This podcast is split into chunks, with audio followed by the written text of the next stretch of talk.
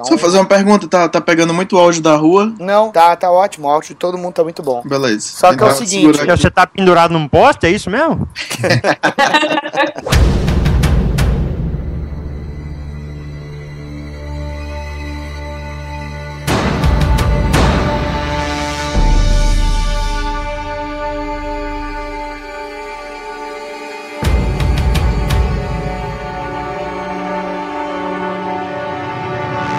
Feitou, então, ArgCast começando aqui, episódio número 74, comentando as notícias. Tem uma porrada de notícias, mas tem uma em especial que foi resenhada em diversos lugares, que é o tão falado reboot, recalchute e revesgueio da DC Comics. E é lógico que não houve só o lançamento de Justice League, houve também o lançamento de Flashpoint, o final da saga Flashpoint. Que aqui então temos para discutir esse final e recomeço de universo DC. Estamos aqui com Felipe Morcelli do Multiverso DC. Oba, oba, não liga não que eu tô comendo. Como assim?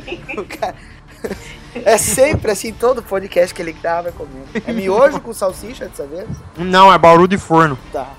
Tá bom. Muito bem. Então temos aqui o nosso nosso velho amigo de guerra também, Caetano Neto. Peraí, só um pouquinho, é, tá passando um avião aqui. Ele tá saindo do poste, pera aí. Temos aqui também participando pela primeira vez no podcast do ARG, José Weingartner Jr. Prazer, pessoas. E se o colega aí também está jantando, então eu vou assumir. Também estou jantando nesse momento. E a nossa bendita fruta, Ana Recalde. Oi, pessoal. Que é? Ansiosíssima para falar sobre o reboot. Aham. É, pois é. Então, estamos aqui com esse poporri de colaboradores. Idiotas! Que gastaram bilhões que poderia ser aplicado na área da habitação. Nós vamos então comentar a respeito do que antecedeu o reboot e, obviamente, de Justice League número 1, né? Que foi o primeiro lançamento dos Novos 52.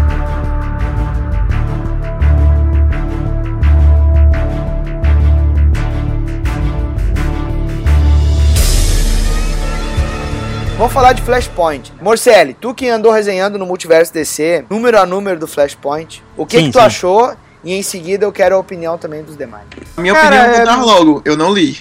Não é só o seu caso que eu tenho pra resolver. Você tem que ter disciplina na cadeia.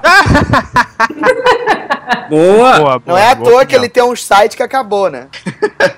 É foda. Porra, certamente volta no Maluf. Não, que ele não aparece por aqui não, que senão a gente mata ele. Cara, eu gostei, me surpreendi, porque por, por ser do Geoff Jones, eu já esperava que ia ser um lixo, né? E não foi, cara. Ele me surpreendeu de forma positiva. Contar uma história com personagens sem muita dimensão, igual o Barry Allen, é difícil. Ele conseguiu cumprir essa tarefa relativamente bem, assim. Acho que perto do que a gente tem saindo de sagas e minisséries e eventos ou macro eventos nesses últimos tempos. Foi o mais interessante, porque foi uma história de. hum, Algumas pessoas confundem com viagem no tempo. Na verdade, é uma história de realidade alternativa que lembra um pouco aquela fórmula que a Marvel usou na Era do Apocalipse, mas eu considero que o Flashpoint teve um final mais agradável do que a Era do Apocalipse. Eu que foi, foi um final inesperado. Foi, foi, foi inesperado. Não vamos falar do final já, mas valeu a, a espera. Valeu ter cinco edições. E foi até bom ter tido cinco edições, foi bem enxuto, assim, não foi muito esticado, igual o Blackest Night, foi horripilante. Eu não tô falando que foi horripilante porque é uma história de terror, mas porque é uma bosta. é, o que eu mais gostei da história em si nem foi tanto o que aconteceu na história, mas a forma narrativa com que ela foi contada. O Jones, ele, ele saiu um pouco daquele estereótipo dele de super-herói, porrada e blockbuster e colocou um pouquinho mais de conteúdo ali, um pouco mais de mensagem. Acho que era isso que estava faltando nos textos dele e conseguiu cumprir bem esse objetivo dentro do Flashpoint, contando uma história até, até, até um pouco descabida, mas que convenceu pela forma como ele narrou, por essas pequenas mensagens que ele passou usando arquétipos, teorias de, de literatura, aquela coisa toda da jornada do herói, etc. Acho que isso foi, foi muito válido. Assim. Você não acha, por exemplo, que começou como uma história de ficção científica, no caso como Viagem do Tempo, e acabou virando de realidade alternativa? Não sei, eu, eu já enxergava como realidade alternativa desde o começo, então não, não sei dizer. Eu não li, né? Mas a realidade alternativa não foi criada por causa da viagem do tempo, né? Tipo, uma coisa que levou a outra, não? Hum, cara, e, e aí é aí que entra o problema do Geoff Jones, né? Realidade alternativa foi criada porque o professor Zoom queria matar a mãe do Barry Allen. Ou não, na verdade ele matou a mãe do Barry Allen. né? Exato. Isso. É. Mas isso, isso, já, isso já tinha acontecido antes do Flashpoint. Já É. tinha deixado claro na, na- na- série mensal normal. Isso Sim, aí já mas era- isso aí já é o prelúdio, né? Aí o professor Zoom foi desenvolvendo essa realidade alternativa conforme os poderes dele foram se desenvolvendo. Ele criou um mundo em que ele pudesse tratar o Barry Allen como lixo, que é o que ele queria fazer, motivação de vilão padrão 1, né, genérico 1. E foi daí que nasceu essa, essa, vamos dizer assim, essa tangente temporal, né? Mas é só isso, sim. Acho que não, não não chegou a envolver necessariamente passado e futuro. Foi mais uma outra forma de enxergar o presente. Tanto que o Obama tava lá.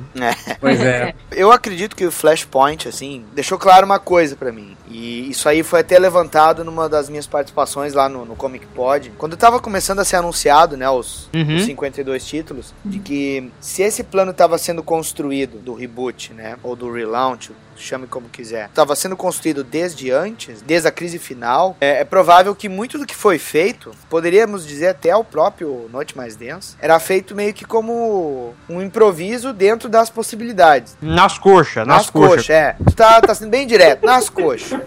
E aí o Flashpoint mostrou que o Geoff Jones consegue fazer um material bom. Apesar do Blackest Night ser. Ela, ele é uma leitura acessível, e isso aí eu, eu comentei. A lá Blackest também. Night é pro mesmo público que assiste novela. Tu acha? Eu acho. Eu acho É que Justice League eu é pro mesmo público. de É. Eu, eu concordo com, com, com o Daniel, porque o Blackest Night, ele depende que você tenha lido muito quadrinhos pra você gostar minimamente. Então, mas você assiste uma novela hoje, ela é um lixo, mas você já viu Rock Santeiro, então você tem um respaldo, entendeu?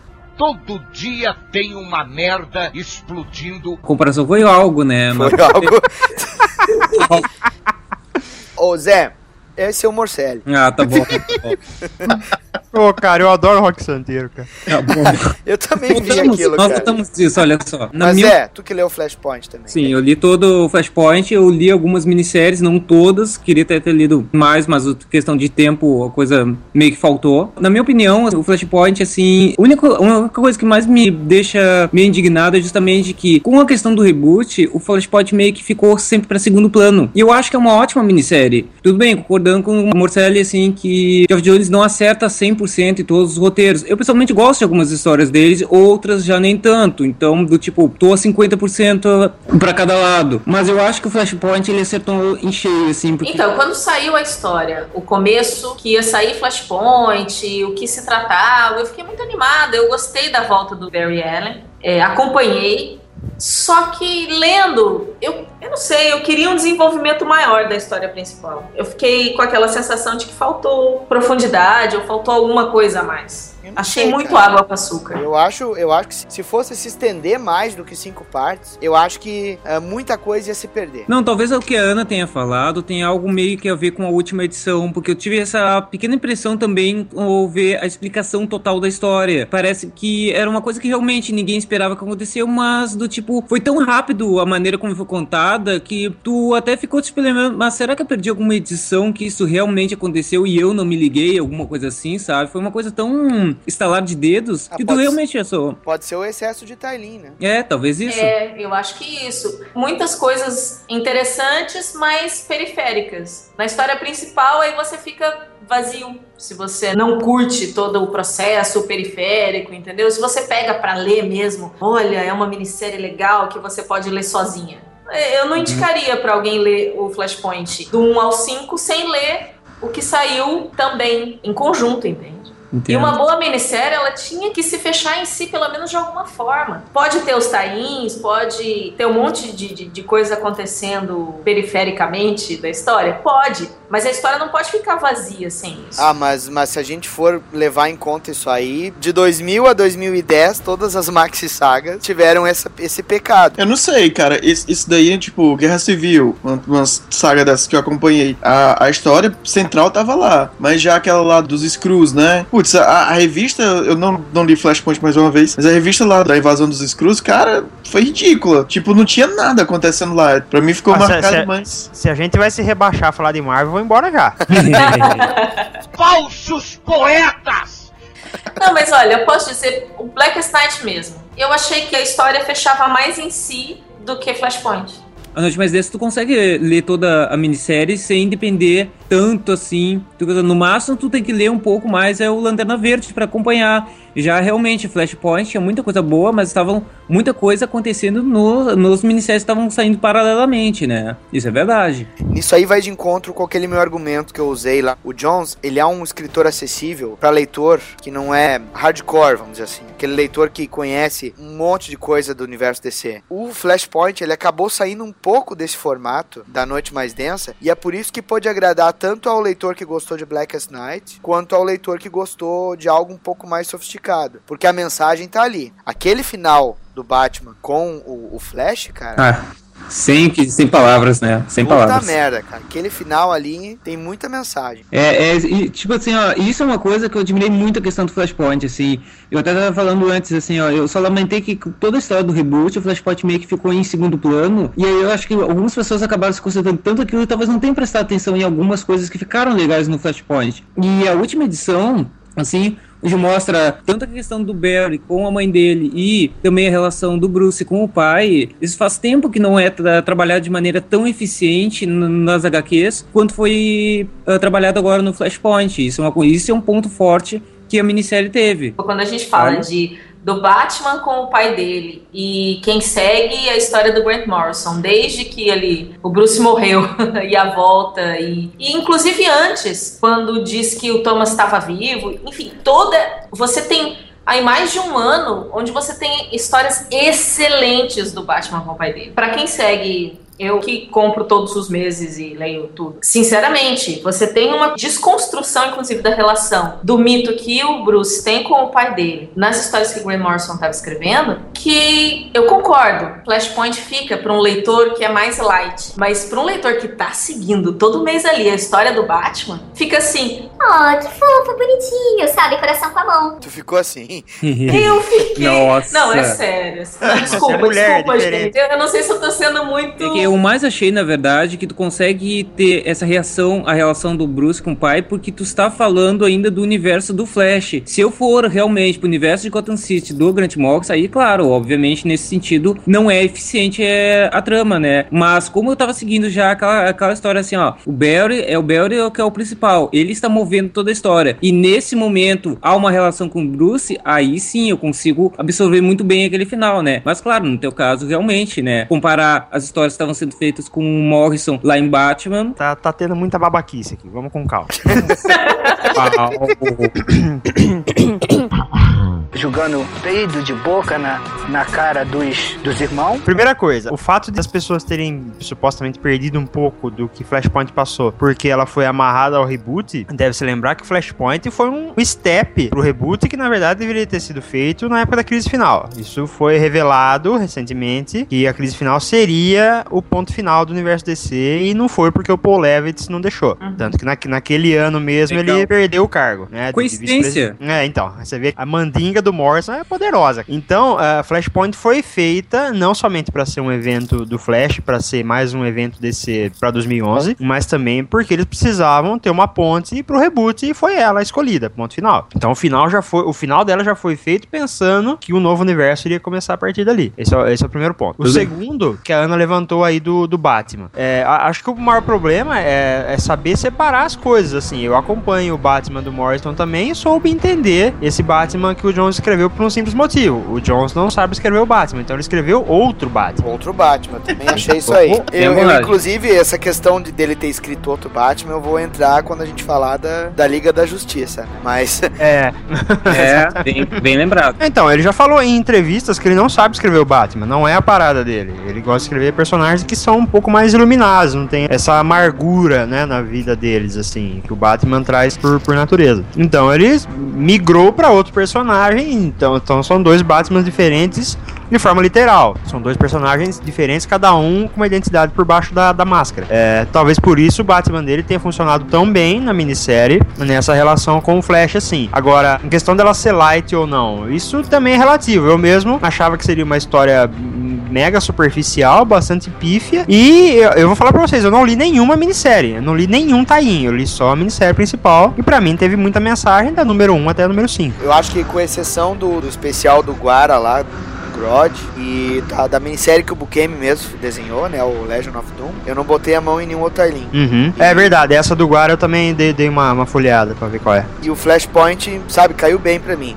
Eu achei a dinâmica que o Jones criou entre o Batman e o Flash sem igual, assim, eu não tinha visto. Mas, mas é engraçado você ver que o final dela, ela, ela já foi escrito pra ser essa ponte pro reboot. Tanto que ela foi desenhada no prazo pro Andy Kubert, o que a gente sabe que é difícil. Ele respeitar prazo assim. Agora, só, só que tem uma coisa, a ideia original dela era um pouquinho diferente. Na verdade, acho que o Batman tinha um aspecto mais de vilão do que de parceiro do Flash. Porque eu me lembro que quando saíram as primeiras artes, quando foi anunciado o Flashpoint, eu lembro de, uma, de um desenho que o Batman tava saindo de, de- da sombra assim e meteu uma porrada na cara do Flash. Essa arte não foi usada em nenhuma história. Ele, como herói, ele já fez muito isso, viu, cara?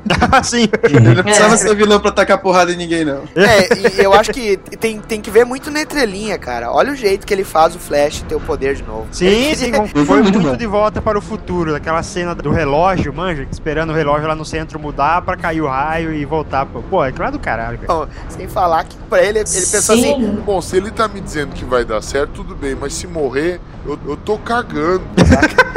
se o Barry Allen morrer, Não conheço, Não conheço, ó, tô nem aí. Na verdade, é esse mesmo. personagem, o Thomas Wayne com o Batman, eu achei provavelmente o personagem mais interessante que foi feito em toda a minissérie. Eu acompanhei alguns tains, acompanhei o, o da minissérie do Batman, assim, e eu acho que ele foi muito bem trabalhado e muito bem elaborado. Ele, de, de uma maneira até meio sádica de mostrar como é que um pai que vive aquela tragédia de perder um filho e a mulher enlouquecer. Que isso é mostrado nessa, nessa minissérie, né? Porque inicialmente eu e um amigo meu, quando nós lemos o primeiro Batman, achamos assim, tá bom, o Bruce é o Coringa, deu. Mas ah, daí pois é, né?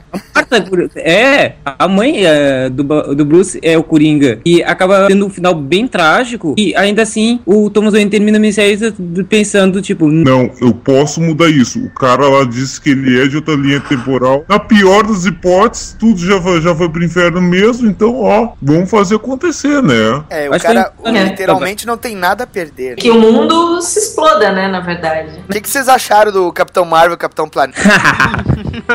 eu achei que até que foi, foi, foi bem bolado. Até eu que gostei. foi. Eu gostei bastante. Foi uma das coisas que eu mais gostei. Apesar de ter uma afeição pelo personagem do Capitão Marvel e achar bacana o esquema dele ser uma criança que se torna um super-herói adulto. É porque a atividade. criança, quando ela se imagina um super-herói, ela se imagina grande, né? Exatamente. É. Foi uma sacada genial, assim, na época que ele foi criado também. Essa dinâmica de tu botar um monte de personagem pra formar ele, sabe? Realmente foi algo inusitado, assim. Ah, foi achei- lembrar do Kirby, né, cara? Exato. A- com o Forever É. People lá, que É. eles formavam o Homem Infinito. né?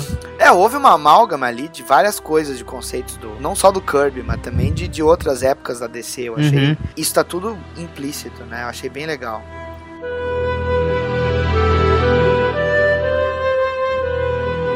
O que acontece assim, ó, dá um destaque também para algumas versões de alguns personagens que ficaram bem interessantes. Por exemplo, a questão do Aquaman. O Aquaman ficou muito também, muito bem elaborado, ah, mostrando ele realmente, talvez, já com a cara de que do que vai aparecer agora no reboot, né? Que é aquela coisa, o Imperador Todo-Poderoso, que ele manda e era isso, né? A questão da Mulher Maravilha também teve uma grande reviravolta em toda a questão dela, tanto a mãe dela sendo morta, quanto a destruição da própria ilha e ela tr- transformando o Reino Unido na nova Ilha Paraíso. São situações que a gente não esperava ver nenhum desses ah, personagens fazendo isso. E aí se coloca os dois personagens como dois reis ah, em pé de guerra e simplesmente pa- passando por cima por qualquer reis mortal que esteja no caminho deles, né? Isso eu achei que ficou bem elaborado e na verdade isso nem tu não precisava ler isso no Flashpoint, mas as minisséries Imperador Aquaman e Mulher Maravilha e as Fúrias eram duas minisséries que tinham que ser lidas juntas. Só uma delas não, não responderia todas as perguntas. Ficou em paralelo, Então, né? Ficaram em paralelo, exatamente. E Elas não dependiam da minissérie do Flashpoint, da minis- minissérie principal. Tu podia ler elas separadas, tu entendia aquela história. Até porque não tem muita explicação dentro da minissérie por que, que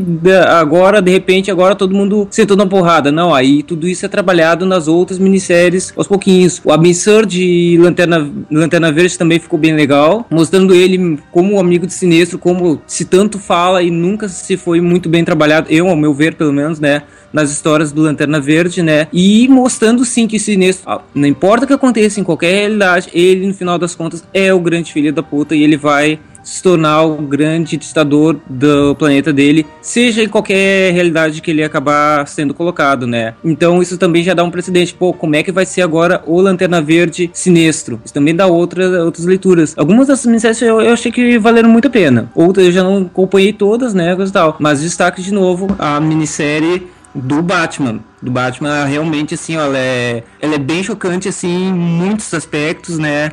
Questão de Pinguim, uh, os filhos do Harvey Dent que acabam sendo mortos na minissérie, uh, James Gordon mostra Selina Caio como sendo a, a, a oráculo daquela realidade. E são realmente novas leituras que ficaram bem interessantes com um final muito bom. Isso aí é realmente é, acho que a minissérie que eu mais gostei com certeza foi essa, né? Uh, eu sou um grande fã da Mulher Maravilha, mas infelizmente aquele desenhista não me convenceu. Eu queria pegar esse, isso que ele falou do, do Aquaman da Mulher Maravilha. É, eu até usei esse exemplo na resenha que eu fiz, da- acho que da edição 4, não- 3 ou 4, se não me engano. Que me lembrou muito a fórmula, a, a forma como o M. Night Shyamalan faz os filmes dele, que é um pano de fundo que parece que o filme é sobre aquilo, e na verdade é sobre duas peças-chave ali, dois personagens que estão só envolvidos naquele pano de fundo por alguma outra razão. Então, na verdade, a história inteira era sobre o Flash e o Batman. Só que eles estavam envolvidos num pano de fundo que era essa guerra entre as Amazonas e o, e o Império da Atlântida, né? É, me lembrou muitos sinais, assim, na verdade, né? Que tinha aquele pano de fundo alienígena, mas alienígena é só pra, pra ilustrar a situação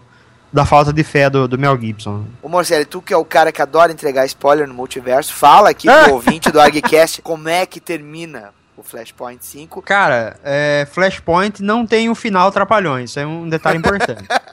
Ninguém escorrega na Boa. farinha molhada, não tem torta Não tem na casamento. não tem casamento. Aquela, corri- aquela corridinha na, na beira da praia, sabe? Que dá um abraço. Cara, o Batman, ele enfia a faca pelas costas no Professor Zoom, cara. Enfim, a faca não, uma espada, né? Uma espada espadona. que ele tirou do mesmo lugar onde ele tira o escudo, né, cara? Rápido, Robin, para trás do bate-escudo. Batman, de onde você tirou esse bate-escudo, hein? Porra, de onde você tirou essa merda?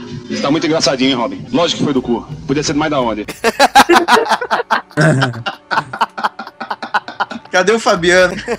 Porra, ele tinha que estar aqui. Nossa. Assim, eu achava que no final ele ia se matar ou fazer alguma coisa desse tipo pra que o universo é, fosse pro inferno e voltasse ao original onde o filho dele estivesse vivo. Ele fez isso só que de um outro jeito, de um jeito um pouco mais inesperado e isso também me surpreendeu, porque na verdade ele não, ele não se sacrificou. Ele quis bater de frente a frente com o professor Zoom e no pouco que restou de energia dele, ele usou pra matar o cara. Tipo, ele não tem aquele juramento do Bruce e tal, ele pensa de outra forma. Esse é um outro Batman que mata, a gente viu isso no começo. Então ele não pensou duas vezes na hora de eliminar o mal que tava, que tava sendo causado ali, assim, o causador do mal desse, desse universo, né, que era o professor Zoom. Então ele eliminou o cara já de, de primeira. Que foi uma boa coisa, diga-se de passagem. Foi, foi, eu achei bem interessante. Eu achei que porque- muito legal aquilo, né? É. Que todo mundo poderia achar que seria. Ah, o- por ser o vilão do Flash, o Flash vai dar a última porrada. Não, não Exa- foi exa- o Batman. ti- tirou esse, É. esse aspecto ativo que o, que o Jones É. vem tentando dar pro Flash. Ele enxergou que o Barry Allen é um personagem mais passivo do que ativo. Por favor, não, não façam piadas gays com isso.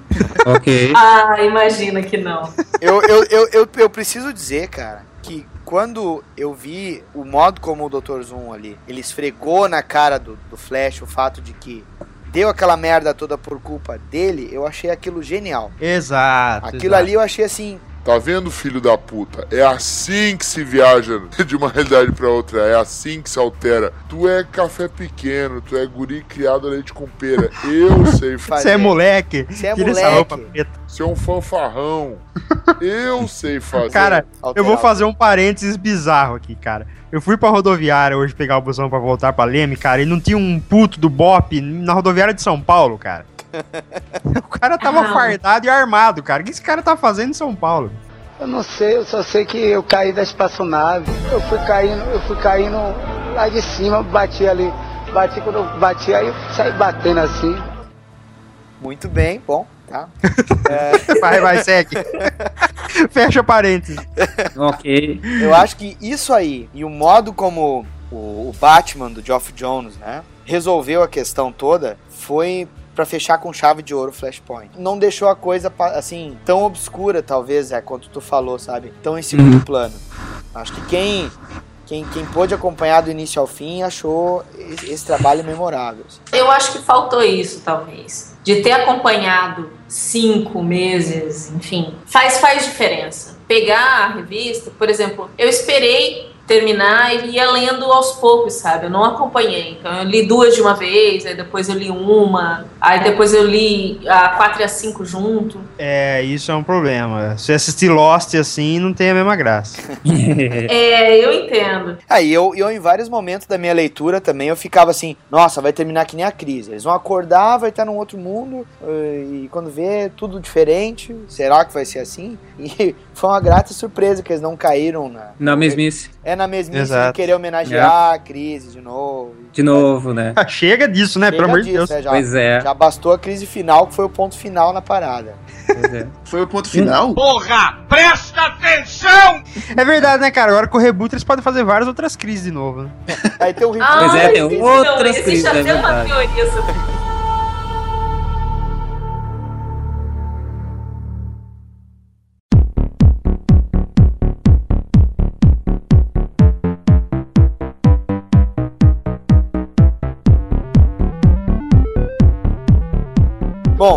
logicamente, né, no dia 31, assim como saiu Flashpoint 5, houve toda a mídia direcionada para o lançamento de Justice League 1, que tem o roteiro do Geoff Jones também, com a arte do Jim Lee. Houve inclusive um evento numa comic store norte-americana, Midtown Comics, lá na Broadway Street, e esse evento, inclusive, né, teve a presença do- dos dois autores, ah, reuniu diversas pessoas, a fila dobrava quarteirão lá, justamente para pegar o seu exemplar autografado, e todo esse buzz em cima já da informação de que mais de 200 mil cópias tinham sido vendidas. Se tu comparar com os 8 milhões de exemplares do Jim Lee em X-Men, aí logicamente não, não é uma coisa assim tão impressionante, mas era uma época diferente, um gibi para chegar em 100 mil cópias hoje em dia nos Estados Unidos é muito raro. É, Vender- isso deixa, isso deixa, né, Daniel, muito claro aonde, qual é a posição que o mercado editorial americano está passando, né? E justamente esses números eles foram ah, animadores para a expectativa que o reboot está tendo, né?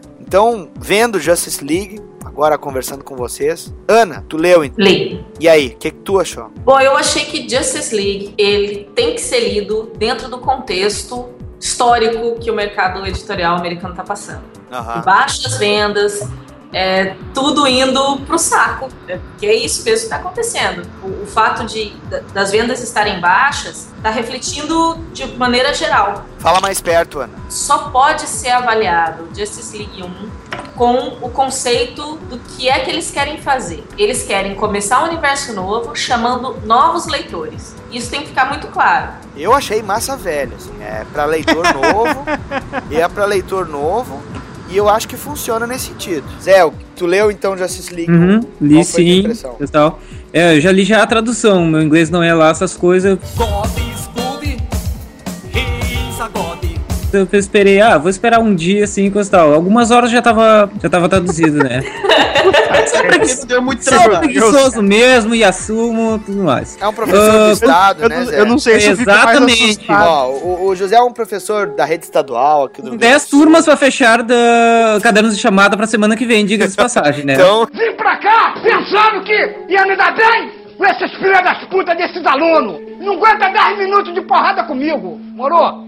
As partes que se referem a Gotham, né, a perseguição do Lanterna Verde ah, com o Batman, da polícia e tudo mais, e daquele ser estranho que todo mundo já sabe que é de Apocalipse e tudo mais, né, aquilo ali já arremetou direto à estética que ele já tinha adotado nas minisséries do Batman que já tinha, de, que ele já tinha escrito, então não fugiu muito dessa, desse assunto, né. A estética é a mesma que ele adotou em Gotham nas outras minisséries, então tá beleza tudo mais, assim, ó. Já me dá a impressão realmente que eles são mais novos mesmo, tá? Tanto a questão, assim, esteticamente no desenho mostra isso, mas também a questão do roteiro. A impressão que eu tenho é que eles estão se testando a cada momento. O, logo na chegada do Lanterna Verde já quer logo saber, ah, quais são os teus poderes? E ele não tem poder, e o outro não tem poderes, e o outro já fica meio já, como assim Não. você não tem? Como assim? É, realmente eles são infantis ali. Exatamente, eles estão infantis, exatamente. Tanto que a primeira aparição do Super-Homem também faz a mesma coisa. Ah, eu sou Super-Homem, você, né? você- É, exatamente. E você, o que você pode fazer? Então eles estão bem aquela coisa assim, ó, meio que no intermediário entre adolescente e adulto, mas já com, aquela, com aquelas picuinhas do tipo, vamos ver quem é que faz melhor, Vamos sabe? ver, vamos ver quem é que tem o maior, né? Cadê meu pau? Cadê meu pau? Ah! Como eu sei que a Mulher Maravilha vai chegar na próxima edição, eu já pensei do tipo, opa, não dá pra usar esse termo. Esse termo não vai se aplicar Mas- nesse cara. né? Vai, vai ser o Cyborg, porque ele é negão, né, velho? Meu Deus do céu. Não, mas o, o Superman tá com a cara de 19 anos. Tá, tá. Ele tá galã de, da malhação, sabe? Olha, Tá, eu, Puta merda. É novinho mesmo, né? eu posso, posso dizer uma coisa, cara. Cadê? Eu senti a respeito do, do, do Batman, vamos dizer assim, então, do Geoff Jones na Liga. Hum? Que, como essa história então tá se passando cinco anos antes, presume-se que o que o Scott Snyder vai fazer no, no título do Batman mesmo Uhum, seja bem depois, né? Uhum. Isso. Então- Assim, ele já confirmou que é. É, então, assim, eu achei que o Batman e o Lanterna, eles estão arrogantes. Sim. o Batman É, tá só, arrogante só à uma maneira coisa, ô Daniel, a- a- assim, só, só lançar pra gente não esquecer de falar disso depois. É que o Batman ele não perdeu a cronologia dele, então a gente vai ter que discutir aí um pouco depois como é que as coisas vão se encaixar nesse É. passado presente maluco. aí. Nesses cinco anos teve o, o, o estágio intensivo dos Robins, né? Teve, Ou- cara. ou, Pariu, se, né, cara? ou se foi antes disso, né? Pois é. Olha, eu conheço gente que fez estágio na IBM e falam que é uma merda, mas não deve ser pior do que isso, cara. É, não precisou se vestir sunguinha, pelo menos, né? Pelo menos. Bom, mas de qualquer forma, ó, os dois estão arrogantes, tá? Agora, vendo pelo ponto de vista do leitor novo, tentando pelo menos imaginar aquele cara que nunca botou a mão num gibi da Liga da Justiça, ou tem uma imagem muito vaga dele do desenho animado, sabe? Eu acho que funcionou, cara. Dá uma leitura divertida, descompromissada. É massa velha, como eu falei. É pra ser como se fosse blockbuster. É como se fosse um episódio de animação. O roteiro pra Assino mim. embaixo. É, o, o roteiro pra mim soou como se fosse o primeiro episódio da série animada. Hum, Termina com aquele cliffhanger ali no final do Caraca, Superman. que apelação, hein? Mas claro, cara. É, mas é, e, não, e não só o roteiro, mas a quadrinização, se vocês notarem, ela tá banal, assim, de básica. É, você nunca lê um quadrinho, você sabe é, que um é embaixo do outro. Não, mas só um pouquinho, banal naquelas, né? O, o Jim Lee tem as limitações dele técnicas, mas ele consegue fazer cenas de impacto. É, ele o tem Não, dinâmica, sim, cara. Ele tem dinâmica, ele tem dinâmica. Tem dinâmica. Mas você não vê nenhum quadrinho muito diferente. É, mas aí são tá- todos concordo. Ah, Aí eu tenho que entrar no, só um pouquinho. Aí eu tenho que entrar em dois aspectos aqui que me envolvem também. A DC agora, justamente com esse comércio digital e físico ao mesmo tempo, eles já estão requisitando aos desenhistas que procurem evitar quadros diagonais, quadros que mudem um pouco a navegação do Comixology. É, pe- peraí, peraí, deixa eu só fazer um.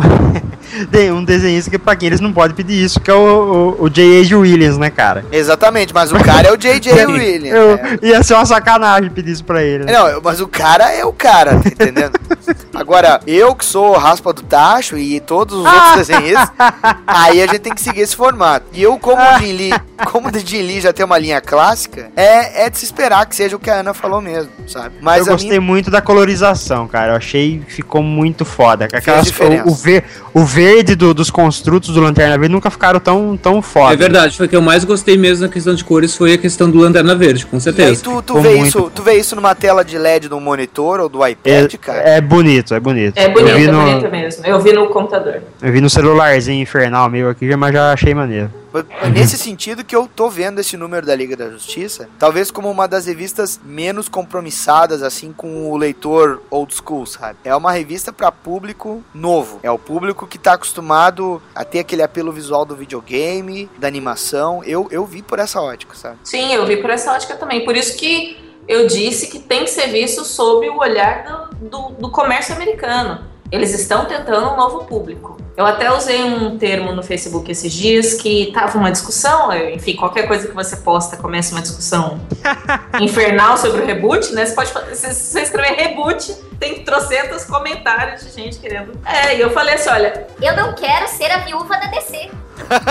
é aquela pessoa que fica, Ai, não, eu queria tanto, mas a cueca por fora da calça era tão mais legal. não, gente, sabe, vamos dar abertura para as coisas mudarem também. Ah, cara, esse negócio de ter sunga ou não ter sunga já encheu o saco, sabe? Puta, cara, que, que discussão merda é essa, É, cara? velho. Qual é o problema das pessoas em perder tempo de falar de cueca verde, cara? Vermelha e. Puta que pariu, cara. Pra, o pessoal comentou da calça da Mulher Maravilha e não mudaram. Acho que é nessa esperança que eles, eles ainda revivem esse assunto na esperança. Ah, cara, eu, que- eu só espero que a Mulher Maravilha nesse novo universo ela seja uma vagabunda que ela dê pra todo mundo. Não, se, se for pro público que a gente tá falando aqui, não vai ser isso. Então, é, é, ela tem essa, essa, essa coisa da, da sexualidade enrustida. Ela precisa dar uma escapulida. É o que o Grant Morrison tá querendo fazer. É o que o Grant Morrison tá querendo fazer. Já deixou. Exatamente, já deu cara. Isso vai, É. isso vai ser demais, cara. Se for aprovado, exatamente, né? E já deu entrevista que quer fazer uma minissérie, então, da Mulher Maravilha trabalhando esse, esse lado dela, só que até agora a DC não liberou a coisa pra, pra funcionar, né? Mas seria interessante, já que toda a história inicial da Mulher Maravilha, ela é calcada em cima da questão sexual. Então, eu acho que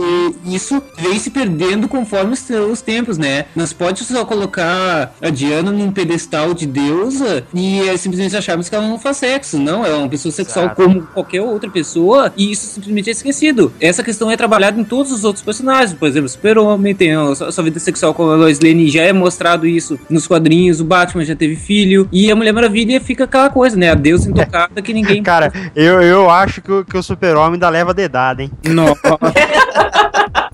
eu acho que o negócio dele é, é do outro lado. Eu ia completar o que o José tava falando, dizendo que ela é uma deusa grega, mas, pô, ela, ela é uma amazona, né? A amazona não, não era muito chegada a, a ficar perto de homem. Ah, não, mas se for lésbica é melhor ainda, eu acho ótimo.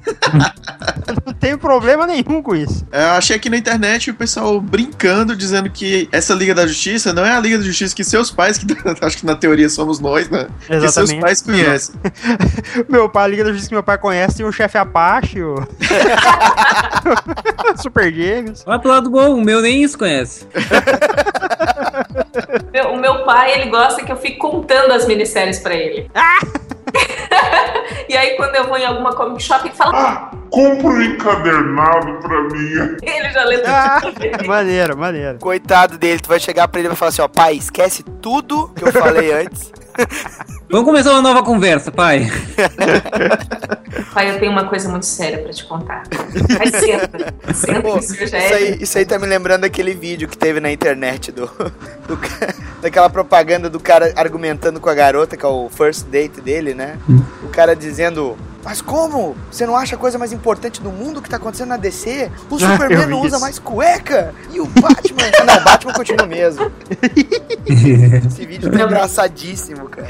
Mas só um comentário sobre o Superman do reboot. Hoje eu vi uma prévia do Action Comics 1, algumas páginas. E o Graham Morrison tava, deu uma entrevista na Rolling Stones, que eu tava lendo também, que ele vai retomar um pouco aquele espírito comunista da Era de Ouro. Tá eu me certo. lembrei da- do nosso podcast da Era de Ouro, Daniel, que o Maurício Dias estava falando, e eu vi nas páginas, as páginas são o Clark entrando, suspendendo um cara extremamente rico, que é o que parece mais corrupto ou culpado de alguma coisa, Que não é o Lex Luthor. que não é o Lex Luthor. Novidade, Na- olha. É, na, na beirada da, da- da sacada, a polícia de Gotham entra e ele fala assim: ó, você não vai falar, você não vai confessar na frente da polícia? Sem problema, a polícia não pula, seu maluco e tal, porque ele tá só de calça jeans, uma camiseta e uma capinha esquisita, né? Ele pula com o cara e ele deixa o cara entender que o cara vai morrer. Parece aquele super-homem, sabe daquela piada? Assim, não, aquele, a rajada de vento. É aquele super-homem, ó. Então confessa, eu posso ficar fazendo isso o dia inteiro. E o cara tá quase morto de medo, achando que ia morrer, né? Que ia ser jogado. O cara vai ter um AVC no colo dele. né? E ele confessa. Ele, aí a polícia para assim, ó, para, né? Você tá, você tá preso e tal. Ele fala assim: ah, eu acho que vocês deviam gastar mais tempo prendendo pessoas que fazem mal pra Metrópolis, não eu. E ele sai rindo e levando tiro. Olha só. Tipo, eu falei, caraca, que que é isso, mano? É tipo, é outro super-homem. Mas para aí, tu, agora tu falando isso e tu pega aquele finalzinho da liga com o Superman rindo com a cara do tipo assim, Não acredito que tu vai me enfrentar, o, o mané. falando pro Batman, é isso? Não falando isso, né, mas com uma cara do tipo. Ah, realmente, os personagens são arrogantes, eles eles estão próximos um do outro. Mas eu, eu, eu fiquei impressionada com as páginas que eu vi. Eu tava, inclusive, falando isso sobre o reboot. Acho que o reboot os- dos 52 vai dar abertura pra quem tá começando a ler agora, vai dar abertura pra quem gostaria de ver um super-homem um pouco mais forte em termos de atitude. Eu acho que vai ter aí quem tá crescendo dessa fase que crepúsculo e os adolescentes vai ter aí a Liga da Justiça Dark. Não, desculpa, mas é verdade, são os viúvas, as viúvas do Harry Potter e do Crepúsculo. Vão pegar o quê? Coitado. Cara, as viúvas Aí do eu- Harry Potter que sentem na varinha, cara. E botar uma dentadura no cu e rir pro caralho, ô filha da puta. Vai tomar no cu tranquilo, valeu? É, eu já Mas discordo. essa galera que tá comprando, não é? Não, mas eu já discordo que, no sentido de que quem tem esses gostos raramente pegaria o Super-Homem pra ler, ou a Liga da Justiça. Eu já... também acho. E vai Mas parar no que universo Edge. É, Ah, é, exatamente. O ca- o cara não Mas vai é ler uma revista do Peter falando, né? Milligan, que ele vai ficar chocado, cara. exatamente, né? Mas não, é isso que, mas não é isso que a Ana tá falando de ir pra Liga da Justiça Sombria, né? Que é com o John Constantine. Exatamente, eles não, eles, não, eles não vão suportar que o Peter Milligan é muito bizarro, cara. Exatamente. Entende? O, ca o cara vai chorar, colocar né? zoofilia na primeira edição, vai todo mundo ficar chocado, entendeu? É que assim, ó, só deixa eu concluir. É que assim, ó, esse público nunca leu, nunca ah, foi leitor e nunca será leitor de quadrinhos. Isso, é- isso é fato. Ele sempre gostava das coisinhas que estavam na moda, entre era, saia era, seja qual for. Quadrinhos nunca vai ser coisa de massa. Ponto final. Isso aí é assim, ó, é pessoas como nós, que geeks desde a sua infância, que acompanharam desenhos animados e tal. Esse pessoal aí tava vendo, essas guriazinhas, por exemplo, tava- elas, elas vão comprar capricho. Elas não vão comprar a Liga da Justiça. Ponto final, pô. O senhor sabe porque o seu nome é 01? Eu, assim que terminei de ler a revista, o lado massa velho achou legal. Achou, pô, divertido, mas quero ler a número 2 e tal. Mas aí quando você para pra pensar, "Putz, o que que tinha lá de história mesmo, hein? E você vê que, porra, não tinha nada, né? Ah, essa parte aqui tava falando do- dos heróis ah, estarem se conhecendo e, e mais inseguros, sei lá. Tipo, que poder tu tem? Cara, eu achei isso muito irreal, assim, sabe? O Batman dando a entender que ele não tem nenhum poder. Eu acho que ele, sei lá, o Batman, que como a DC disse que não é pra gente que, que eu conheço, né? Que eu conheço, não faria isso. Ele não deixaria entender que ele não tem poder nenhum. Até acho difícil esse tipo de diálogo, assim, né? Pros heróis que a gente conhece. E esquecendo esse lado fanzão, eu acho difícil existir um diálogo de tipo uma pessoa que é super poderosa, tá tendo que perguntar isso pro outro, né? Ou sei lá, o Lanterna Verde, pra mim, analisaria o Batman com o anel dele pra saber qual a estrutura dele, sei lá, se ele era alien ou não. Mas é o Hal Sim. Jordan, cara, ele é burro. Exatamente, cara. Cara, em qualquer verdade. universo, de qualquer jeito, ele vai continuar sendo burro e babaca, cara. N- Isso não vai mudar, não tem jeito. Não, não vou perdoar. Vou xingar no Twitter hoje, muito. Pô, mas o próprio Batman mesmo, sabe? Sei lá, eu- eu achei aquilo ali muito irreal pro meu gosto. Por mais que, não, tem 20 anos, mas, cara, sei lá, não vejo meu irmão com 20 anos se ele tivesse superpoderes, perguntando pros outros, E aí, o que que tu faz? né? Cara, é, é desenho animado. Aquilo ali tá um desenho animado. Por isso que eu falei. Esse roteiro da Liga da Justiça não vai ter história, porque a história tá se desenrolando. Tu não vai ter personalidades fortes, porque eles estão recém apresentando os personagens. As personalidades fortes, eu acho que a gente vai acabar tendo contato nos títulos de linha de cada um. Ali nós vamos ter uma visão superficial e rasa, que vai levar o leitor novo ali, que tá vendo aqueles personagens interagindo ali, pros títulos solos dele. O meu único medo dessa história toda do reboot é que só a gente mesmo, quem já comprava, é que vai comprar e ler. Não Esse é meu único medo. deles, né? Há, há possibilidade. Há a possibilidade Eu disso acontecer. Claro que Eu é. vou fechar aqui o meu comentário dizendo que eu achei que a revista não compensa 4 dólares. Eu achei que pela quantidade de quadrinho, pelo bafafá que foi, sabe, assim, foi uma brochada grande, assim, quando você para pra pensar, pô, não teve nada de história, mas cadê que ia ser revolucionário, que ia mudar o mercado? É, Como vocês falaram, a arte tá clássica demais, o roteiro tá vazio, né, podia, pô, não, é pra jovem, mas cara, sei lá, filme dos anos 80 pra jovem tinha tanto mais conteúdo, filme de hoje em dia pra jovem tem tanto mais conteúdo, né? Ah, Podia- mas eu, eu- aí é que tá, o, aí é que eu, eu acho que tu tá tendo pensamento como todo mundo que acha que a salvação tá num único indivíduo, cara. Assim, salvação do mercado não tá em Liga da Justiça. E o, o inovador não é a história que tá ali. Eles deixaram bem claro, estamos apenas reapresentando os personagens. Eles não disseram que ia ser o novo Cavaleiro das Trevas, o novo Watchmen. Não, cara, tudo bem. O revolucionário é o modelo de mercado. É o Mas, modelo. mas, mas, Daniel, olha só. Se eles fizeram tanto bafafá, por que, que essa não foi uma edição com 50 páginas, sei lá? Porque e é desenrola- Lee, cara, porque ele ia atrasar. É, ele não ia conseguir fazer 50 páginas pra esse mês, com certeza. Tudo bem, 40, 30, sabe? Assim, eu achei que.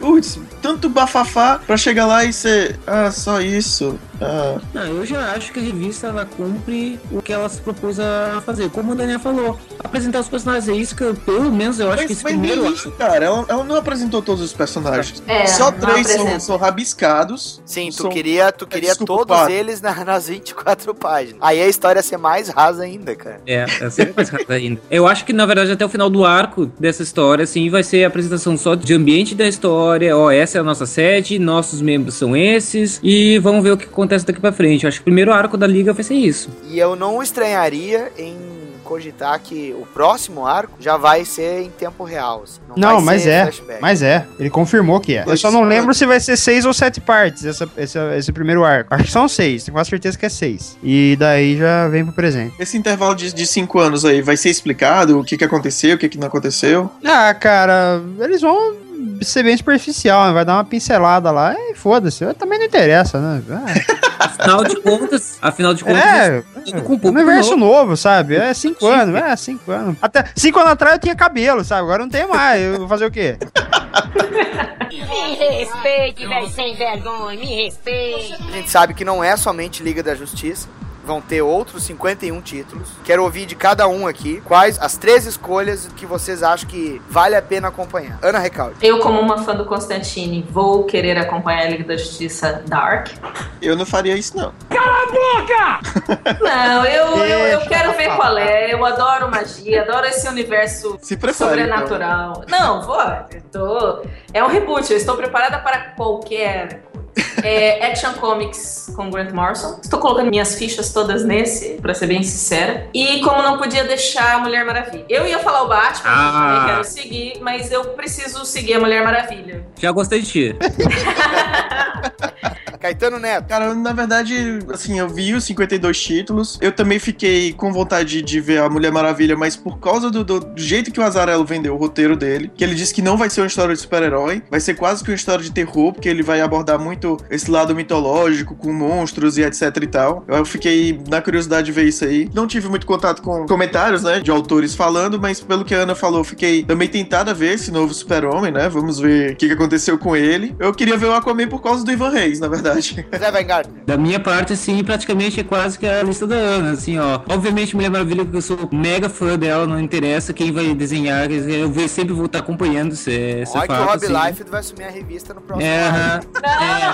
Não, não. Não, espero que não, por favor. Mas tem tá em Columbo e Rapina, né, cara? Calma, a gente vai chegar lá, a gente vai chegar Vai lá. chegar lá, exatamente. Acho que a Action Comics vai valer muito a pena, justamente pelo que a Ana comentou, assim, esse resgate das primeiras histórias do Superman. Isso, presente agora, vai dar uma boa coisa, assim. Da minha parte, a Liga da Justiça Dark também, eu acho que vai- parece ser algo bem interessante. Eu vou, na verdade, acompanhar, acompanhar mesmo, acho que eu vou acompanhar pelo menos o primeiro arco de cada título. Acho que é mais ou menos pra ir pra depois dizer, ah, isso, isso é bom, isso não, vou continuar lendo tais, tais coisas. Felipe Morcelli. Ô, Rapina e Columba de primeira. Só, só pra ver o Rob Liefeld, cara. Vai, vai ser uma realização de infância, quase. Só tem que pagar caro pelo crime que está cometendo. Eu vou ler pelo bizarro. Olha isso. A próxima eu colocaria O Homem Animal, do Jeff Lemire, porque ele é um cara que escreve depois de cheirar muita cocaína. Então acho que vai ser um, um negócio bacana. E quem conhece o trabalho do Lemire também sabe que o cara é, o cara é zoado. O cara não, não bate bem na cabeça, não. o terceiro, eu vou falar uma parada aqui, vocês vão cascar o bico da minha cara. Mas eu vou colocar. Mas que é Lee. É, não, é- olha, te superar com essa. Eu tô até ansiosa. Não é aquele do vampiro, não, né? Aquele sim Não, não, que no vampiro? Que tá maluco? Colocaria Black Hawks, do Mike Costa. Por quê? Porque dessa escolha maluca. Cara, eu cresci, mas eu não cresci pra comandos em ação.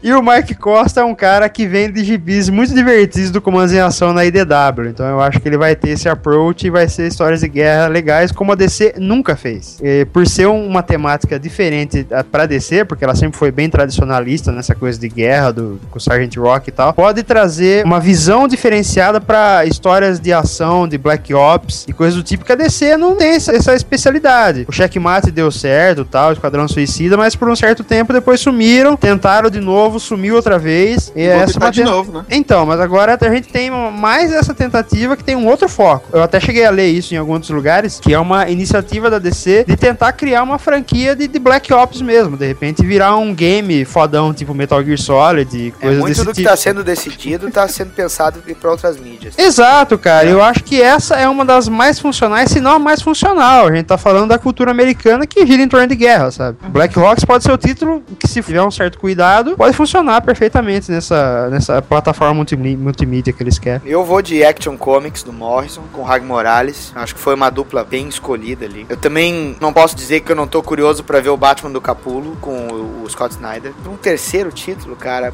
putz, fica difícil, né? Mas eu fico entre Legião de Super-Heróis e entre os Novos Guardiões. Vamos dizer assim, a dinâmica, né, das tropas, dos lanternas, Uhum. não só é, os verdes. título também parece feio saber. É, mudou bastante agora eles fazendo o conselho, tendo um representante de cada uma das tropas. fazer o. Vou honrar o professor Ned e Batman, Batman, Batman. Quero saber o que eles vão fazer. O desenvolvimento do, do Dick Grayson sem os titãs. Da onde que eles vão tirar a Barbara Gordon agora? É, tá querendo saber do Asa Já esgotou, Noturna? hein? Já esgotou o título dela, hein? Tu quer saber do Asa Noturna, Ana? Para com isso, fica com essa ladainha aí. Ô, Ana, ô, você curte, você curte o Asa Noturna? Ah, nossa, é- É, você pegava, você pegava? eu pegava. Sabe o que eu tomei hoje? Água de coco pra mim ficar saborosa. Te falei, Devilson. Não, mas eu sou muito fã, muito, muito do Dick Grayson, seja ele Robin, Asa Noturna, Batman. Olha aí. Por isso, qualquer coisa. Eu, eu vou fazer, uma- eu só quero fazer uma explicação aqui. Provavelmente vai ter gente do Multiverso DC que vai ouvir esse programa e vai falar que eu tô ficando maluco da cabeça de ter escolhido três títulos completamente bizarros. É- é Ah, assim, mas te conhecendo eu sei que é no teu normal, então. Não, mas cara, o tradicional eu vou ler de qualquer forma. Eu vou ler Batman, eu vou ler o Super-Homem, eu vou ler o Lanterna Verde pra falar mal. É o normal, sabe? Eu, eu quero saber o, o, o- além disso, que são 52 títulos. Eu não vou ver, não vou falar, nossa, eu tô esperando o Super-Homem, o Batman Mulher Maravilha. Vai tomar no cu os três, sabe? E, e o que tem a mais isso? Pô, por que não deram um gibi pro chefe Apache, sabe? É, pessoal, é isso aí. Acabou então o episódio 74. Muito obrigado por essa jornada. Desculpem se a gente só falou disso, mas o que aconteceu do resto da semana quase que não fez diferença nenhuma. Mas aí, não vai acabar que nem Thundercats, com todo mundo rindo de uma piada idiota? Quem é que piada idiota? Agora terminou. Então, aí agora vai ficar engraçado. Que merda, cara. Vai ficar que nem o finalzinho do Austin Powers lá, né? Nossa, pode escrever.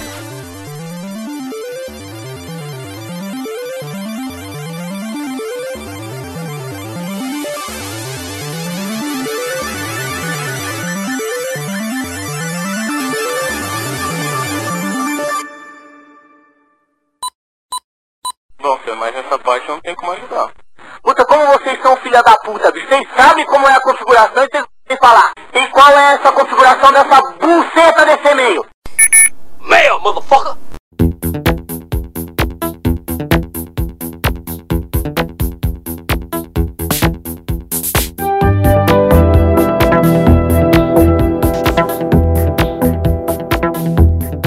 então é isso, meu irmão Daniel HDR. Estamos aqui de volta para mais uma leitura de comentários dos nossos podcasts. O pessoal tem um ego do tamanho de um bonde, né? Começou a comentar pra caralho. Isso é bom, né? Foi difícil escolher alguns dos comentários perante tantos, e mas isso não é explicação pra vocês não, não comentarem, certo? Eu só tô É, querendo exatamente. dizer que foi dar, foi dar a chamada que o pessoal sentiu, né? Isso aí, nós estamos tendo um retorno muito bom. O pessoal vem comentando bastante, né? E sempre que possível a gente, quando é pertinente, a gente também responde ali dentro da própria sessão de comentários, né? É. Mas é isso aí, é legal ver o pessoal participando e elogiando bastante, fazendo suas críticas ainda. Desses dois episódios, 72 e do 73, que é o que a gente vai fazer a leitura agora, né? Então, do episódio 72, Avengers, Catwoman e Spider-Man. E do 73, o top 3 vilões, né? Que também foi muito bacana. Os dois episódios foram muito legais. É, teve gente querendo É. cinco, mas a gente até achou melhor só três, porque era muito convidado e, sei lá, É. é, mais desafiador o cara ter que escolher só três. No próximo a gente vai fazer um- uma versão estendida top 10. Ah, não, ninguém tem saco. velho. Ninguém tem Já era, né? Então Até tá. porque, se depender de ti, se for de vilões, por exemplo, nenhum deles vai ser do Batman, né? Porque tu não foi capaz de lembrar de um vilão, cara, do E Batman. se, é, e se depender de ti, da Aninha Recalde, né? Eu não vou escolher ninguém do Batman, né? Ah, mas o pessoal gostou, hein, cara? Um bando de traíra mesmo.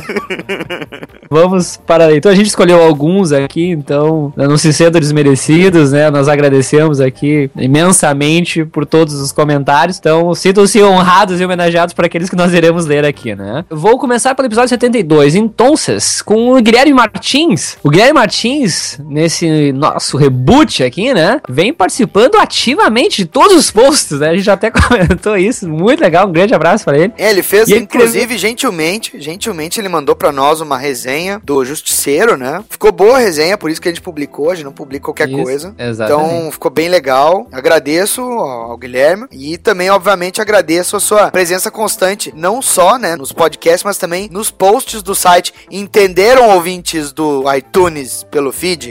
Entenderam? Acho que entenderam. Bom, vamos lá. Acho que isso aí, é isso aí. então ele escreve aqui, ó, Ótimo pod, cambada. Sem sombra de dúvidas, o melhor até agora na fase pós-reboot, que não é reboot, que é recalchute do Arg. sacanagem. A edição ficou foda e a trilha de fundo também. Gil Brother é foda. Pô, Bagaceiro também, né? Menino, menino. Ah, só uma coisa. Cadê a Feira da Fruta, porra? Aí, bota Atrás de aqui, você, como diria o malandroca. Acho que a Avengers tem o potencial de ser uma coisa muito foda. Ó, De novo, né? Vem cá, né?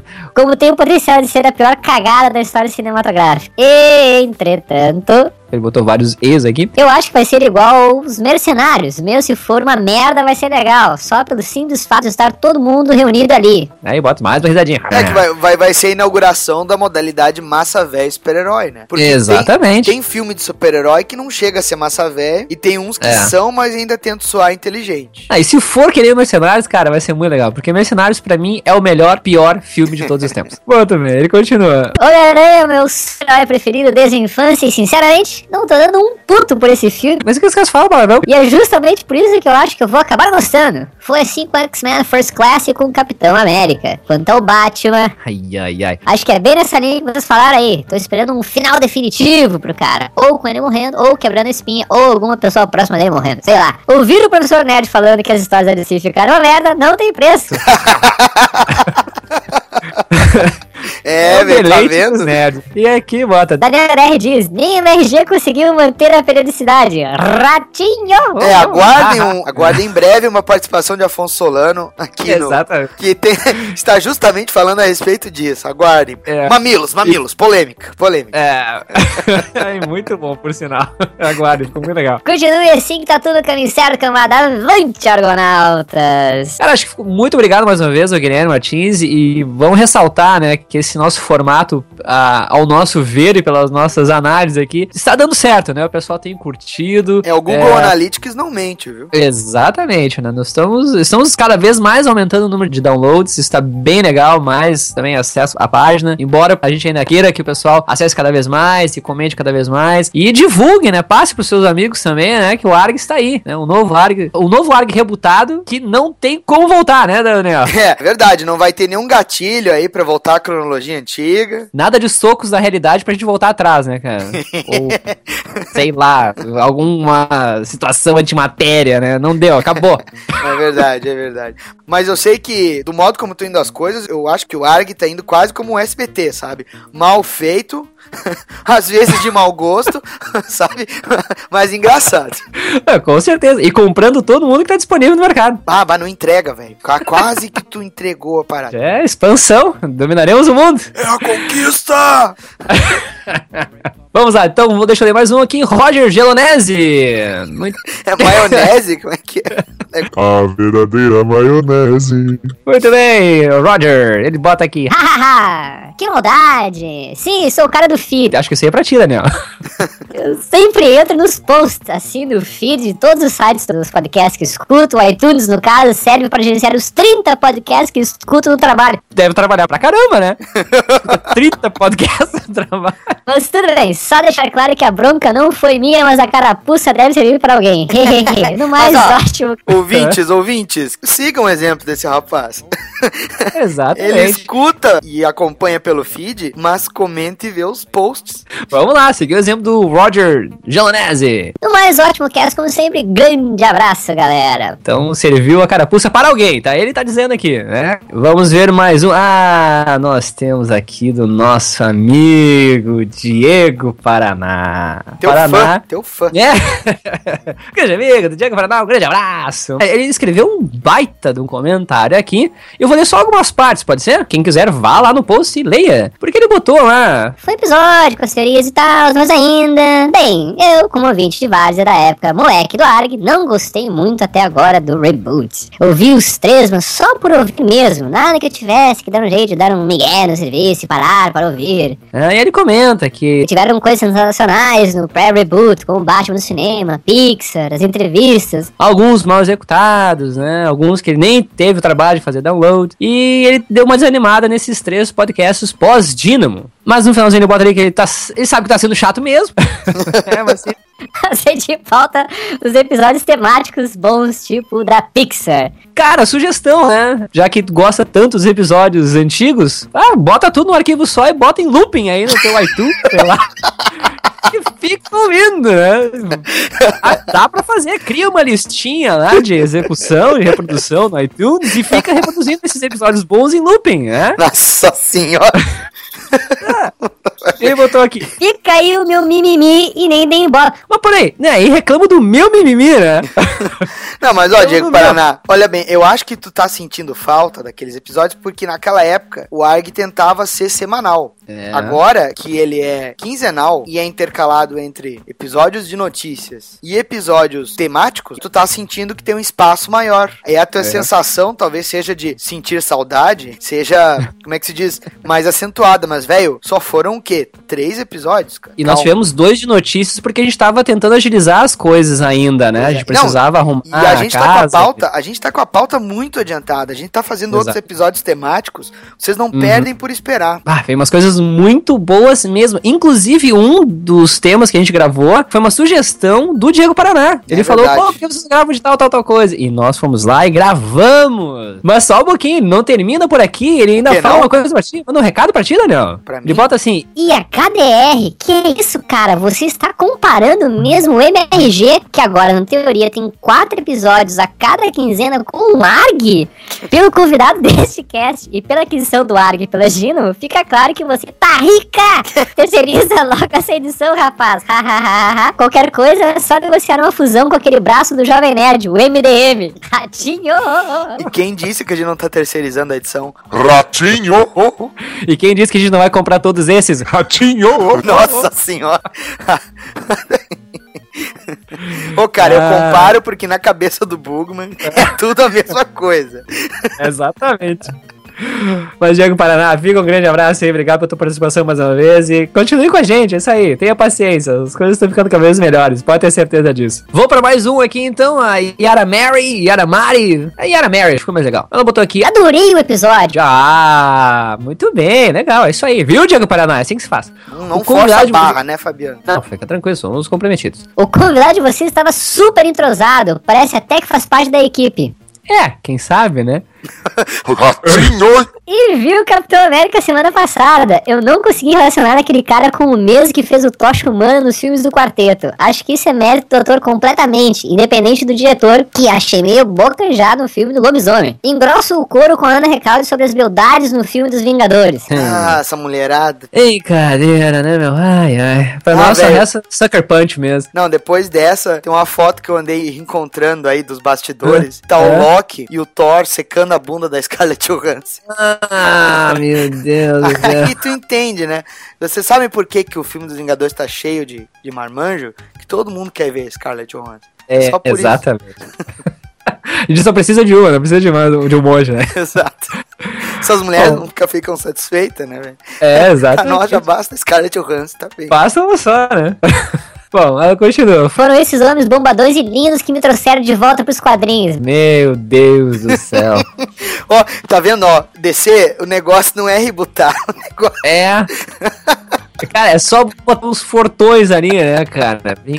E finalmente lê nos comentários. Sim, lemos! Estamos lendo o seu de novo! É impressão minha ou o HDR ainda tá meio rouquinho? Não, eu tava rouco, eu tava rouco ainda. Só que, claro, não era aquela voz horrível que tava no, no episódio 70, né? Eu tava, eu tava meio rouco, mas muito mais do que no 72 ali. Porque eu acho que eu tinha dado aula a semana inteira e teve umas mudanças de tempo aqui no Rio Grande do Sul muito malucas, assim, que... Pra variar, né? É, pra variar. O Fabiano também é professor, ele sabe que de vez em quando a gente É. fica sem Ah. voz aí. Detona. Mas assim, vozinha ruim pra alguns, mas sexy pra outros, né? Então, de acordo com a dona Yara, Mary. Ela não aí. falou isso. Não hoje, né? Foi na última. Puta, é verdade, né? Deus. Não, mas eu já Muito. falei, eu sou comprometido. Vamos lá, então um beijo pra Yara Mary, continue com a gente isso aí, continue comentando e achando que a voz do Daniel é sexy porque tu é a única, pelo jeito.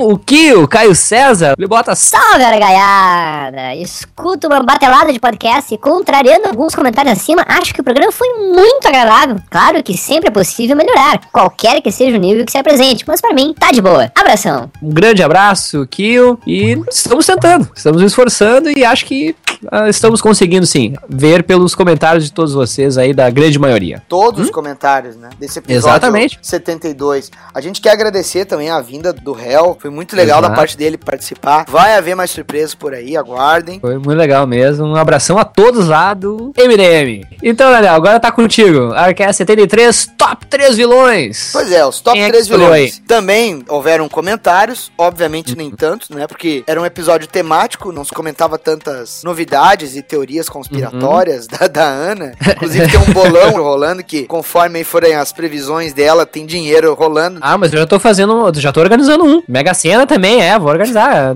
Tem que ganhar dinheiro, cara. Eu só sei uma coisa, É. o Overprice aí, o, o teu amigo da parte de games, né, que tá colaborando Aham. aqui com, com o ARG agora, velho, ele não comentou nada do podcast. Ele só falou assim, Trilha sonora do Call of Duty 4. Uh! Porra, velho, puta, então nem comenta, né, meu? Porra, não conhece o assunto? Ele, eu acho que ele quis dizer assim, ó, Não entendi porra nenhuma do que vocês falaram. Eu só reconheci a trilha do, do Call of Duty. se ele fosse gamer mesmo, ele tinha reconhecido outras trilhas de jogos ali, mas ele só Ah. reconheceu do Call of Duty. Olha o desafio pro seu overprice aí. Eu estou, estou convidando ele a ler mais quadrinhos. Muito bem, pode deixar que eu vou passar uns quadrinhos pra ele. Ele vai ler porque- aqui em casa, porque eu não impresso meus quadrinhos pra ninguém. Porque o cara entrar e fazer um comentário desse, ó. Podia ter te mandado um e-mail direto, né? Pois é, né? um comentário no Facebook, sei lá. Buenas. Eu sei que o Luiz Garavelo também comentou. Não tinha visto comentários dele ainda aqui no, nos episódios novos, né? Aí ele comentou. Bacana o tema. Realmente, na questão de vilões, cada um tem suas preferências. Nos quadrinhos, os meus top 3. Sem ordem, pra que nenhum deles se volte contra mim. Aí ele falou. Darkseid, Coringa e Thanos. Fora dos quadrinhos, com certeza Darth Vader, Agente Smith e o HAL 9000 estariam na minha lista. HAL 9000? Ah, sacanagem, né? E deixa eu só dizer uma coisa, cara, Luiz o cara lá do 2001, hein? É, Porra. não precisa te preocupar, nenhum deles vai se voltar contra ti, porque eles Não existem. O HAL 9000, cara, ele matava as pessoas de tédio, eu acho, né? Com aquela voz dele, né? Ai, meu Deus do céu. Tem um comentário aqui também do Leonardo Leão. Sensacional, estava engraçado demais esse podcast. Achei que faltou o Osman Dias. Boa lembrança. Apesar dele não ser exatamente um vilão, já que em Watchmen nada é preto e branco, mas seu discurso final é demais. É, aí ele botou entre aspas aqui. Pretendia? Ben, eu não sou o vilão de um seriado antigo. Acha mesmo que eu explicaria meu golpe de mestre se houvesse a menor chance de vocês afetarem seu desfecho? O processo foi iniciado há 35 minutos atrás. Foi lá. Foi lá, abriu a revista e copiou. Parabéns. Não, isso mostra que ele tá preocupado com quem não conhece o Watchmen. É. Agora, o pior é que o Zack Snyder no filme botou lá, né? Você acha que eu sou um vilão de quadrinhos? Ah, Alfinetou a alfinetada. é, meu Aí Deus. ele continua comentando, né? E o Coringa é realmente o maior vilão de todos, não só das HQs. Ah, Bem eu acho. que. Não, é pro Fabiano não é, não, porque ele escolheu o Darth Vader. Eu escolheria se não tivesse sido traído pelos meus colegas de cast. Tudo bem.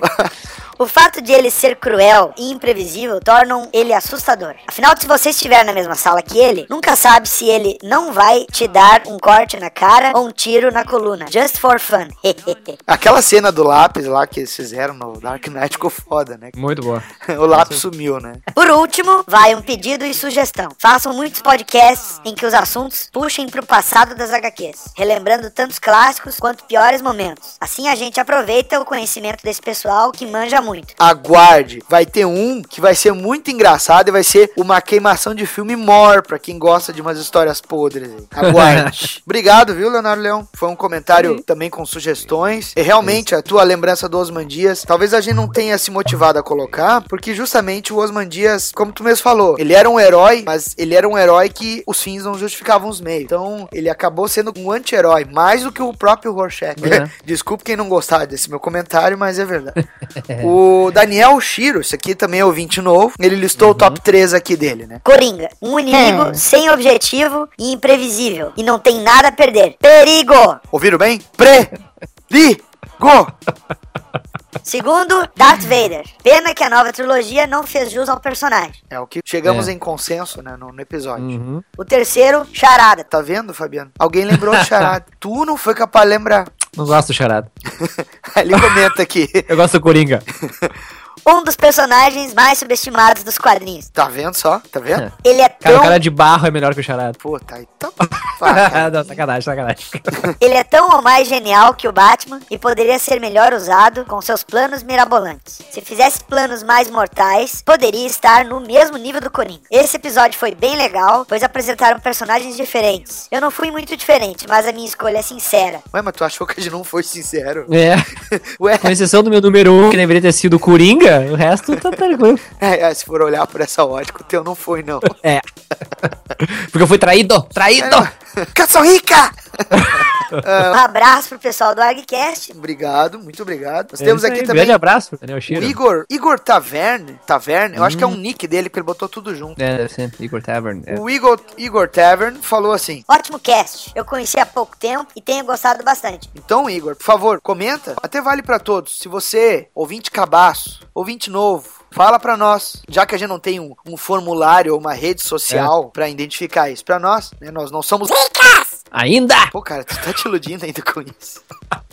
Bom, então, por favor, digam nos seus comentários ou no seu e-mail de onde é que vocês É, ficaram sim. sabendo, quem indicou. A gente não tá dando bônus, nem desconto no Submarino, muito menos no Senhor Saraiva, mas é sério. É, pelo menos É. digam pra nós pra gente saber quais os caminhos que estão funcionando, né, de divulgação. Exato. Pra nós é legal isso aí, né? A gente precisa saber realmente como é que a gente tá angariando aí os novos ouvintes. O Igor comentou aqui, né? Primeiro, Hurstar, das HQs Preacher, por sua incansável busca pelo poder. Por Jesse Custer fazer dele um vilão muito imprevisível e sem medo de se arriscar. Sempre o comparo ao Tom, dos desenhos Tom e Jerry. Pô, sacanagem!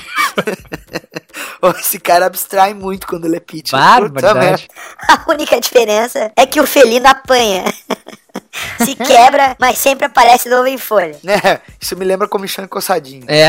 Segundo dele, Mama Gnucci, né, do Justiceiro. Mais precisamente falando dos arcos. Bem-vindo de volta, Frank e Zona de Guerra. Motivo? Simples. Nem sem seus membros ela deixou de comandar a máfia, ser respeitada e temida por todos. e o terceiro da es- da escolha dele é o Todd Ingram, de Scott Pilgrim vs. o Mundo. A ex-namorada do mal.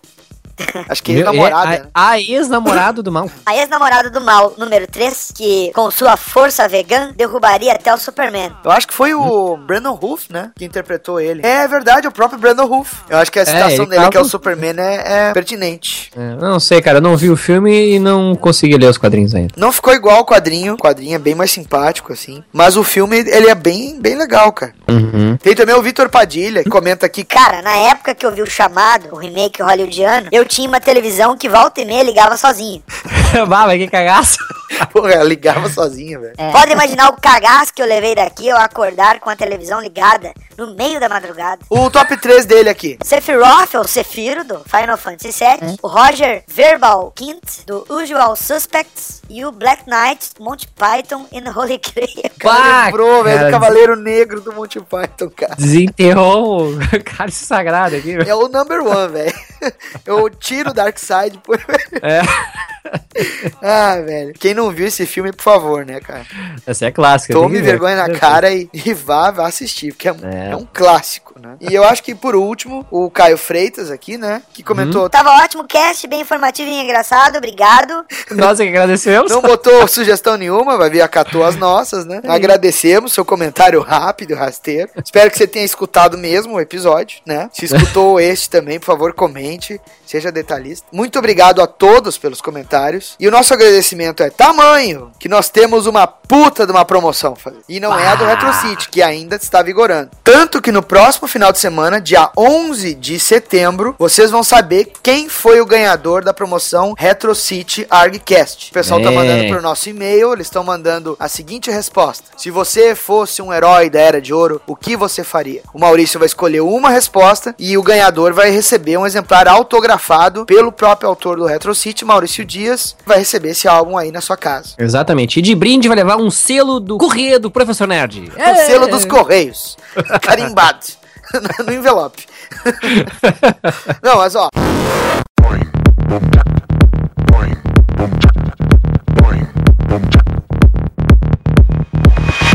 A promoção nova que vai rolar, você será o convidado do ArgCast e da Multiverso Produtora lá dentro da Multiverso Comic Con. Bah, cara. Isso Não aí vai é ser muito legal. Pequeno, velho. O evento É. vai acontecer dia 17 e 18 de setembro. Só que essa entrada vai ser pro sábado, dia Uhum. 17. Você vai entrar na faixa, vai poder assistir a todos os debates, os painéis, na sessão de autógrafos, pegar o seu autógrafo, portanto, né? Então, a gente conseguiu cinco entradas. Cinco, tá entendendo, malandro? Cinco, velho. Ou seja, cinco pessoas poderão participar do primeiro dia do Multiverso Comic Con aqui em Porto Alegre. É, mas não é tão facilzinho assim, não. Não, tu quer não ganhar, é. malandro, não importando o estado que tu esteja, porque vai que tu de repente tem onde ficar no Rio Grande do Claro. Sul, né? Ou vai fazer um tiro curto, vem de manhã e volta de noite. Pois é. Aproveitando tá. as promoções da Gol, Webjet, sei lá, whatever, Oi, né? e, poxa, vai estar o Ivan Reis, Ed Barrows, o Sidney Guzman, Felipe Maia, o dublador do Lanterna Verde, Erika Wano, Fábio Yabu. Vai estar esse pessoal, vai ter muitos outros painéis também. Vai ter a própria feira de quadrinhos, com Uhum. os stands vendendo um monte de negócio ligado a comics. Você vai estar num evento que vai ter muitas atrações. Vai ser um dos cinco convidados do ARG da Multiverso. Só que, como Aí. eu falei, não vai ser tão fácil. O que, que tem que fazer, Fabiano? Pra ganhar esse ingresso, vocês vão ter que fazer o seguinte, galera. Vão ter que fazer um comentário sobre este episódio que vocês acabaram de ouvir. Mas não é um comentário só ali no post. Não, nós queremos agora um comentário em áudio É, velho. desse episódio. Com o teu nome, não- o teu RG. O teu RG não aparece, ok? Mas Exatamente. o teu nome vai aparecer. Por quê? Porque tu só vai entrar lá no evento, malandro, se tu der o teu RG e o teu nome. Quer dizer, se tu assina com Meu caralho com asa. como nick, não adianta, entendeu? Tu tem que dar o teu É, nome. Exatamente. Mandem no e-mail que vocês até acharem aí o, o arquivo de áudio, o nome completo e RG, tá? E assim, só que esse comentário também não vai ser gigantesco, né? O comentário tem que ser no máximo de um minuto. Ah, vamos fazer ali, no mínimo 30 segundos, no máximo um minuto, pra também não ficar muito curto, tipo. Ah, ganhei, legal, que bonito, parabéns, super bom, gostei. É, e a parada Não. não. é o comentário mais original, são os É. primeiros cinco comentários em áudio. Então corram! O que vocês estão fazendo aí? Termine de ouvir esse episódio.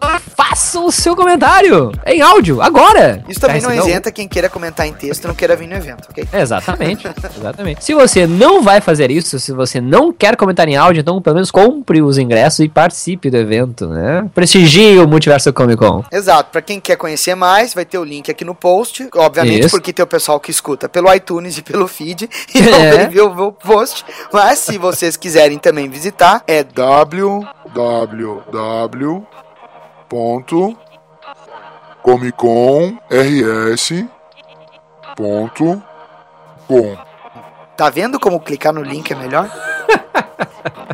É isso, meu irmão? Com certeza. Então tá, comentários lidos, promoções divulgadas. Agora é que comece a correria. Vamos lá, Vamos se galera, mexer, vamos se mexer. Vamos lá. E é isso aí. E nos vemos nos próximos episódios. Fiquem com a gente, galera. Nos acompanha aí. Olha, muito obrigado pela visita de todos, muito obrigado pela audição de todos, muito obrigado pelo download de todos, muito obrigado pelo comentário de todos e muito obrigado quem não comentou também que tá acessando. Obrigado. É isso aí. Um grande abraço a todos os nossos ouvintes, todos os nossos amigos que nos acompanham. Muito obrigado mesmo e até a próxima, galera. Muito obrigado e valeu! Valeu, gente. Obrigado.